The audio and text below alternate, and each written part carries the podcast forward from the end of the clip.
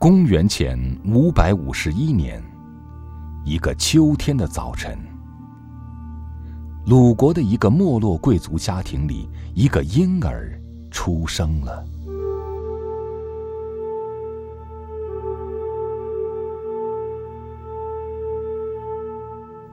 当时的人们无论如何都不会想到，就是这个刚出生的男孩。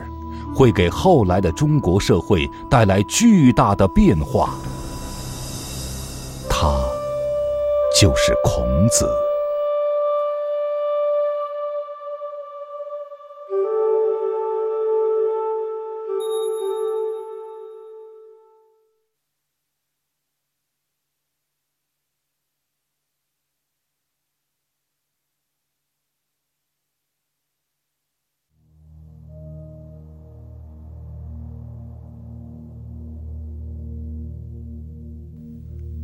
孔庙，祭祀孔子的庙宇，占地三百二十七亩，规模宏大，建筑精美，布局统一和谐，体现了中国古代建筑艺术的传统和独特风格。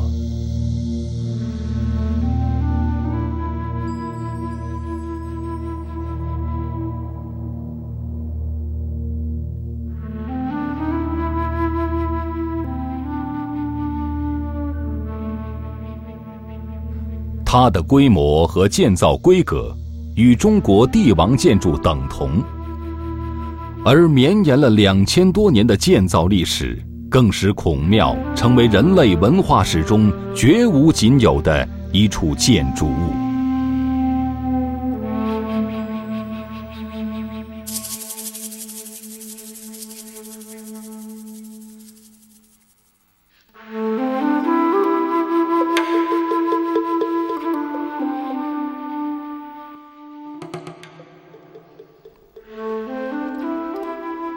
孔府，孔子嫡系后裔居住的府邸，是中国现存最大、最豪华的贵族庄园。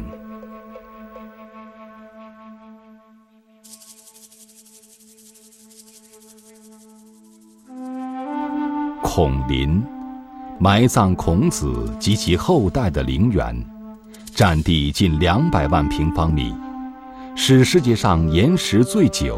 面积最大的氏族墓地。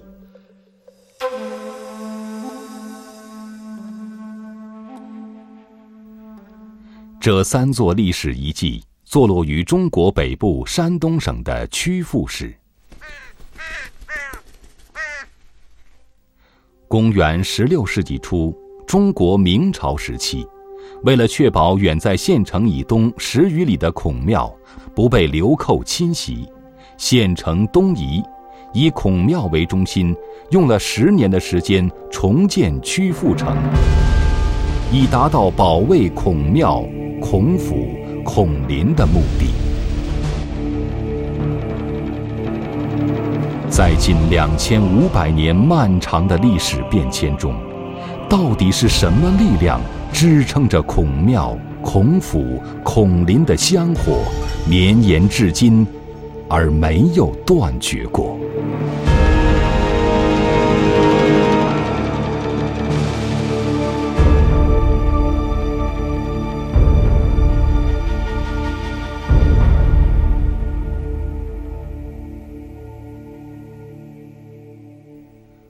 公元前五百四十九年，三岁的孔子失去了父亲，家境败落。母亲带着年幼的他来到国都曲阜，住在一条叫做阙里的小街道里。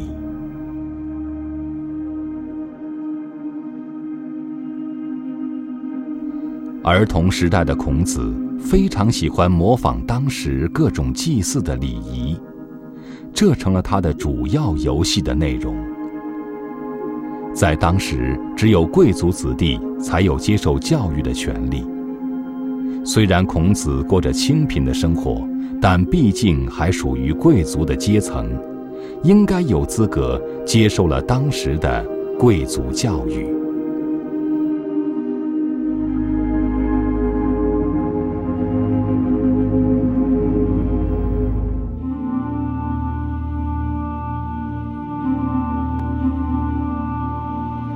家庭的贫寒，社会的动荡，孔子始终感受着生活的艰辛，民众的疾苦。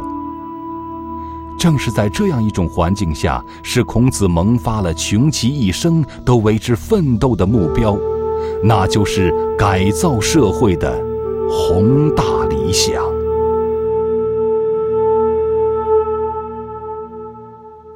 孔子三十余岁时，已经因为博学的知识而闻名于诸侯之间。齐国的国君问孔子如何治理国家，孔子回答说。君就是君，臣就是臣，父就是父，子就是子。孔子的意思是，国家里君主拥有最高的权力，家庭中父亲应有绝对的权威。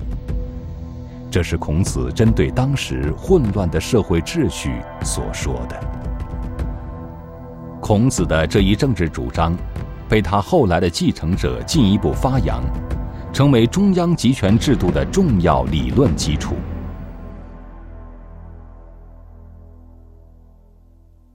孔子这样阐述他的主要政治思想：用行政命令管理百姓，用刑法来制约百姓，那么人们就会只图不犯罪，而不知道羞辱。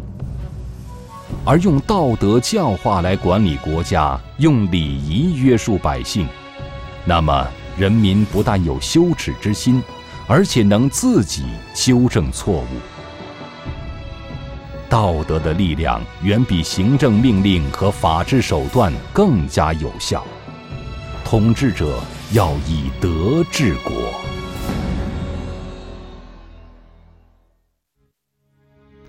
在孔子看来，社会主要由君臣、父子、夫妇、兄弟、朋友五种伦理关系组成。有一次，孔子的学生子夏问孔子：“什么是孝道？”孔子回答说：“现在所谓的孝，只是说能够供养父母的吃喝就行了。”其实，人们对于狗和马都能给予饲养。要是内心对父母没有孝敬的情感，那么供养父母和饲养狗马又有什么区别呢？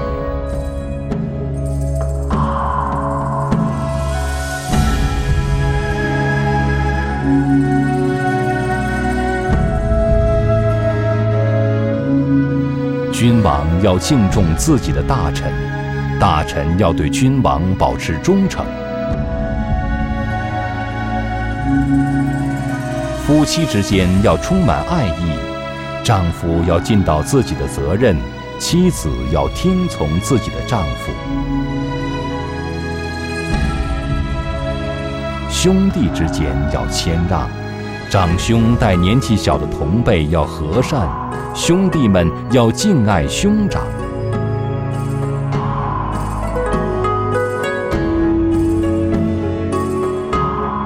朋友间要真诚相待，对于朋友的过失要诚恳的劝告。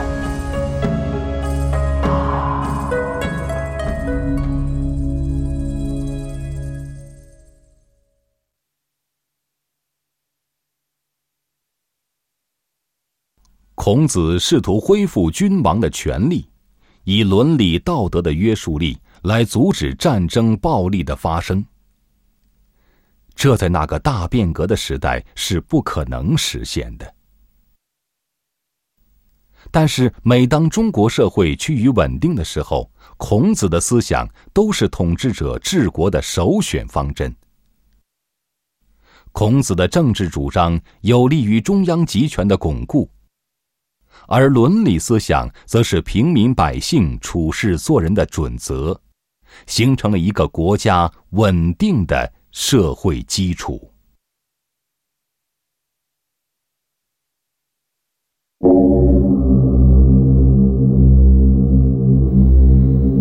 这是孔庙的外大门，又被称为养圣门。门额上这四个大字“万仞宫墙”，是比喻孔子的学问高不可攀，深不可测。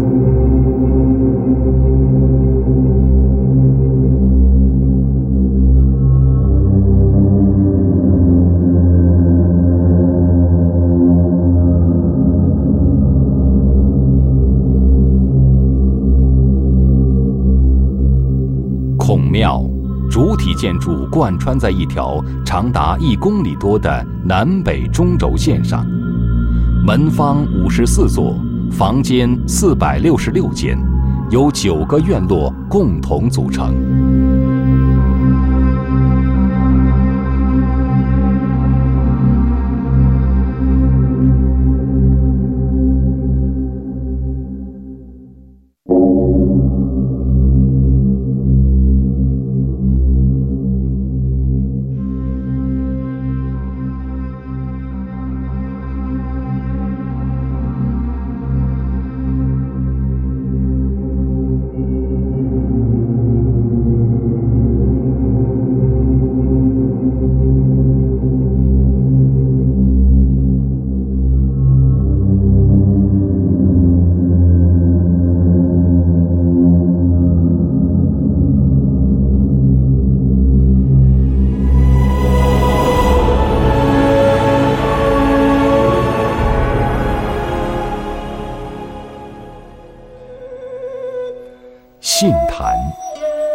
传就是孔子当年讲学的地方。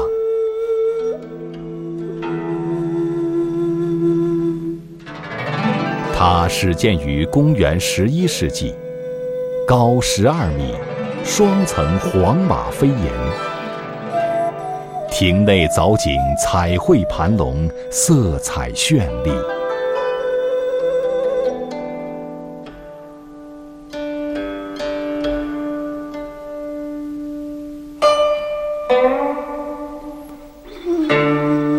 坛前的这个石刻香炉，是金代所造，古朴典雅。香炉内飘散了千年的渺渺青烟，让人回想到两千多年前孔子作为教师的情景。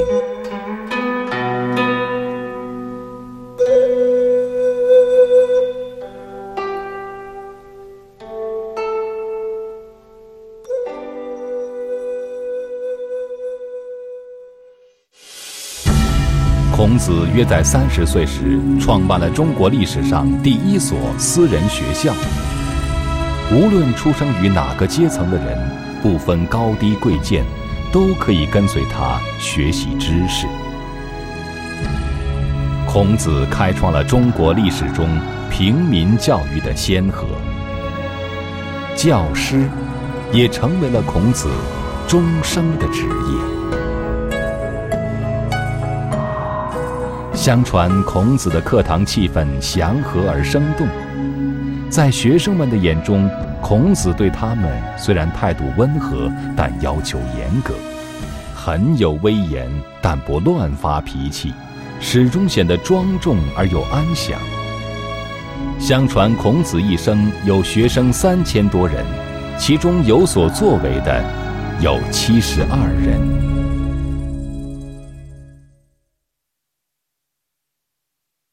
中国历代帝王和统治者们对孔子的尊崇，在这个院落中得到了最直接的表达。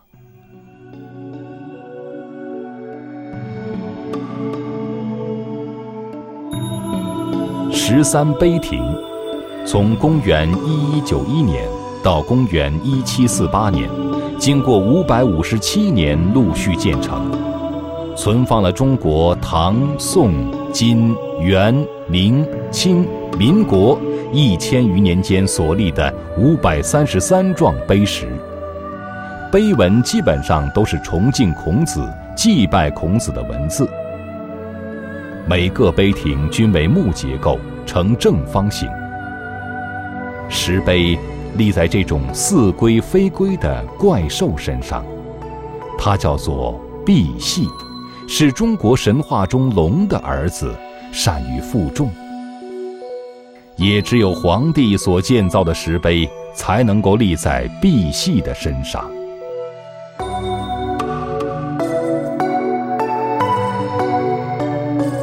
大成门孔庙的最后一道大门。门顶黄琉璃瓦覆盖金碧辉煌气势不凡。它的东西两角分别都和两个碑亭的重檐相互交错，形成了勾心斗角的建筑风格。这是中国古建筑中的一大奇观。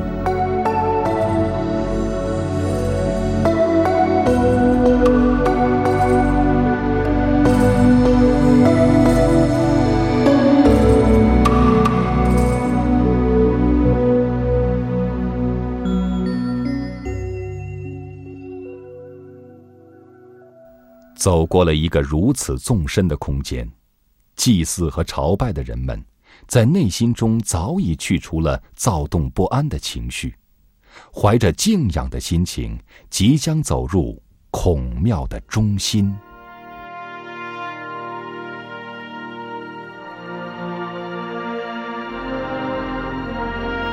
在这一片双层石栏的台基之上。这座金碧辉煌的大殿凌空而起，在双重飞檐的中间，木刻贴金的群龙紧紧地护着“大成殿”三个字。这正是孔庙中祭祀孔子的核心建筑。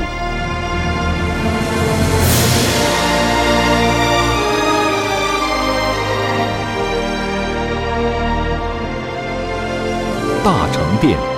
殿高三十二米，东西长五十四米，内殿深三十四米，始建于十一世纪的宋代。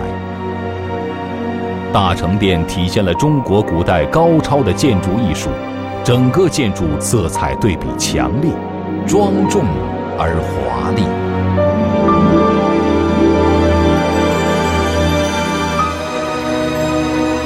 大成殿最为精彩的杰出建筑，是大殿前檐下的十根圆形石柱。这些石柱均雕刻于明代，是由当时安徽徽州的石匠用了二十年时间完成的。每个石柱高近六米，全柱采用深浮雕的高超技法。每根石柱上雕刻着升腾和向下盘旋的飞龙各一条，在云海中细争火球。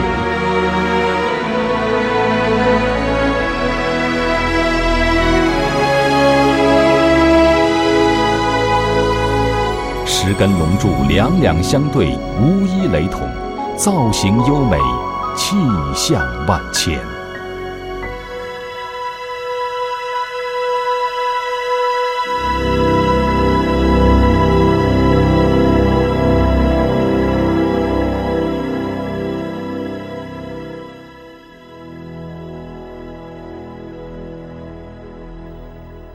大成殿的两侧是长达百余米的东西两舞，两排红色的长廊衬托着大成殿的气势。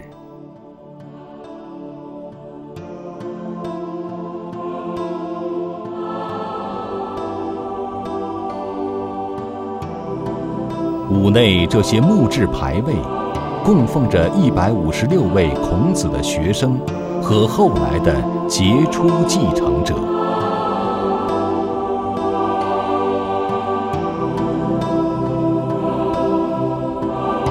大成殿正中便是孔子的塑像。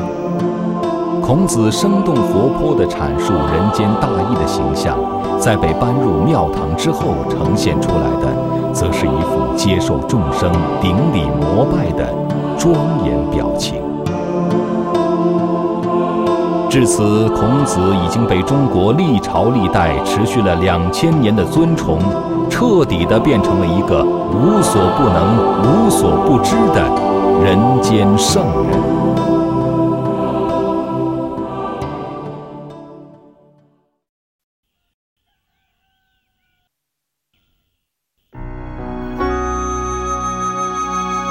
孔府位于孔庙的东侧。前后有九进院落，又分为中、东、西三组建筑群，共有厅堂楼房四百六十三间，占地面积二百四十余亩。现在保存下来的基本是明清两代的建筑，是一座中国古代独特的官衙与内宅合一的贵族庄园。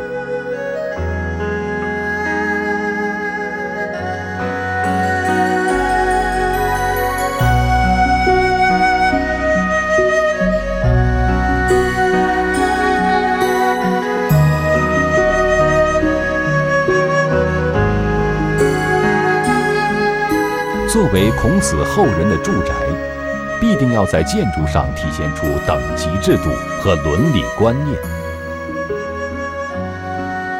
建筑群居中一条轴线，左右严格对称，一系列功能不同的建筑物按照主次序列展开。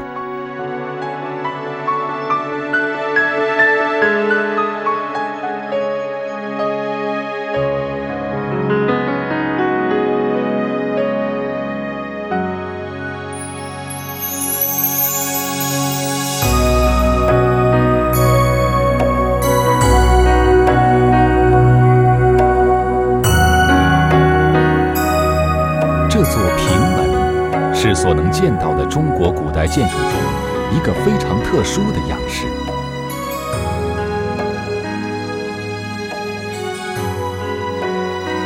四根圆柱上承托着一簇彩绘艳丽的屋顶，前后缀有八个倒垂的木雕花蕾，被叫做垂花门。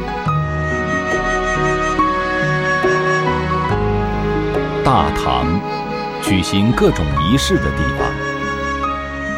大堂檐下伸出二十六个彩绘云朵，堂内梁柱也绘满彩云，试图让端坐其中的人感觉浮于云端，可以俯视一切。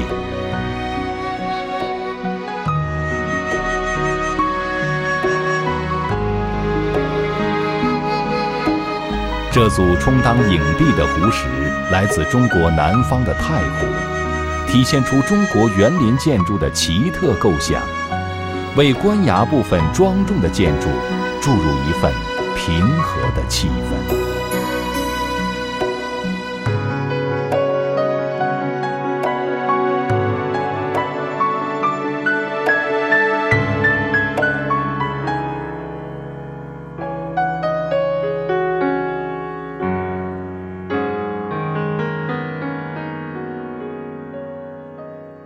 孔府的内宅占据了四个院落，建筑风格与官衙部分迥然不同。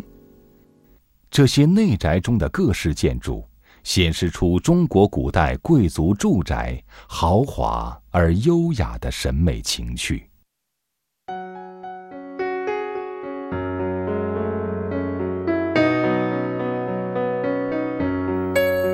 这座内宅照壁上绘制的动物。叫做贪，是神话中的贪婪之兽，能吞下金银财宝。会于照壁向内的一面，是告诫子孙：如果贪赃枉法，那就如同禽兽一样。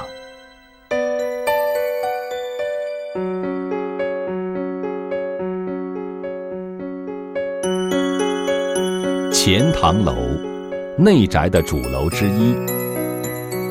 室内的陈设布置保持着当年的原貌。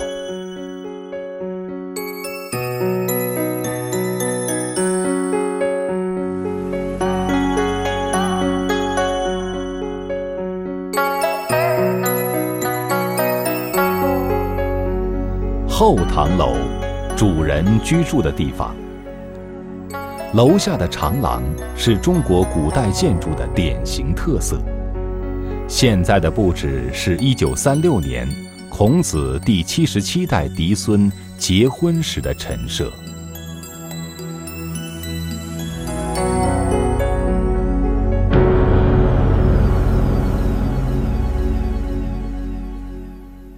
孔庙、孔府，集中的体现了中国近一千年来的建筑风格。特别是明清时期，中国古代建筑达到了前所未有的水平。建筑多以木材作为整体的构架，用各种形式的斗拱支撑结构。庭院式的布局注重对称。孔庙、孔府的建筑正是体现了讲究造型和整体布局的空间处理方式，既是建筑，又蕴含了孔子思想中万物和谐共处的意念。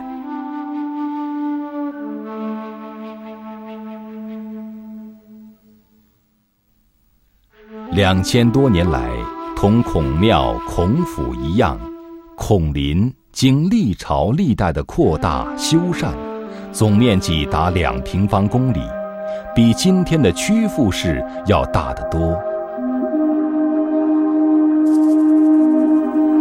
孔林内有各种树木四万余株。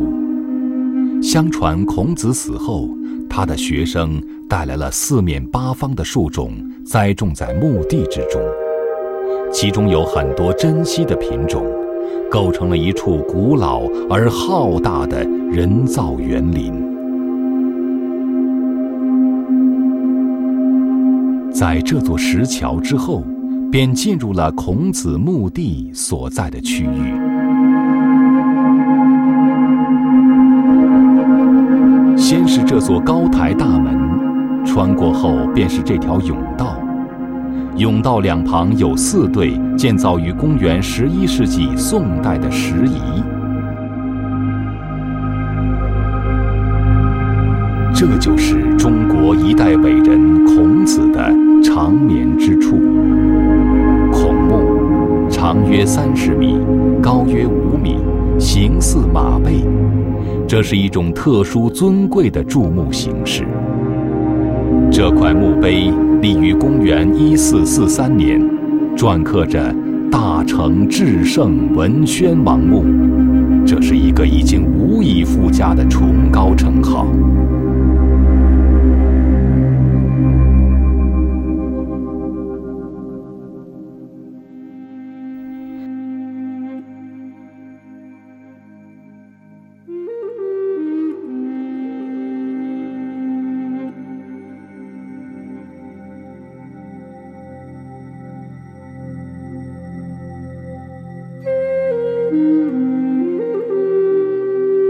孔林历代的碑碣有三千多块，记载着千年来孔氏家族的兴衰荣辱。这些碑碣上的墨迹成为研究中国书法艺术的宝贵实物资料。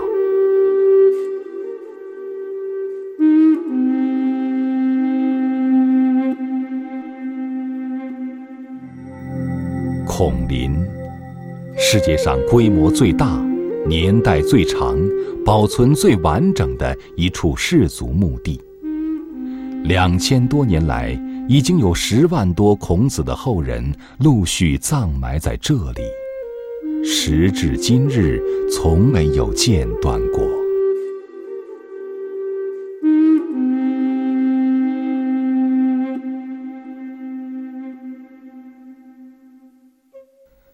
孔子的一生经历了太多的悲痛。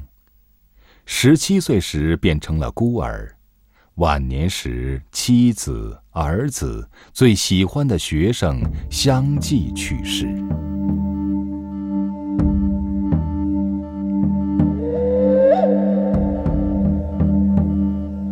公元前四百七十九年，孔子七十三岁。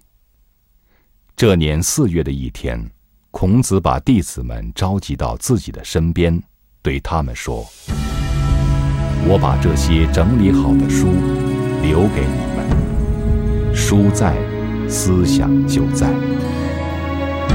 我死后，你们不要守在这里，走到天下四方，去传播做人的道理。”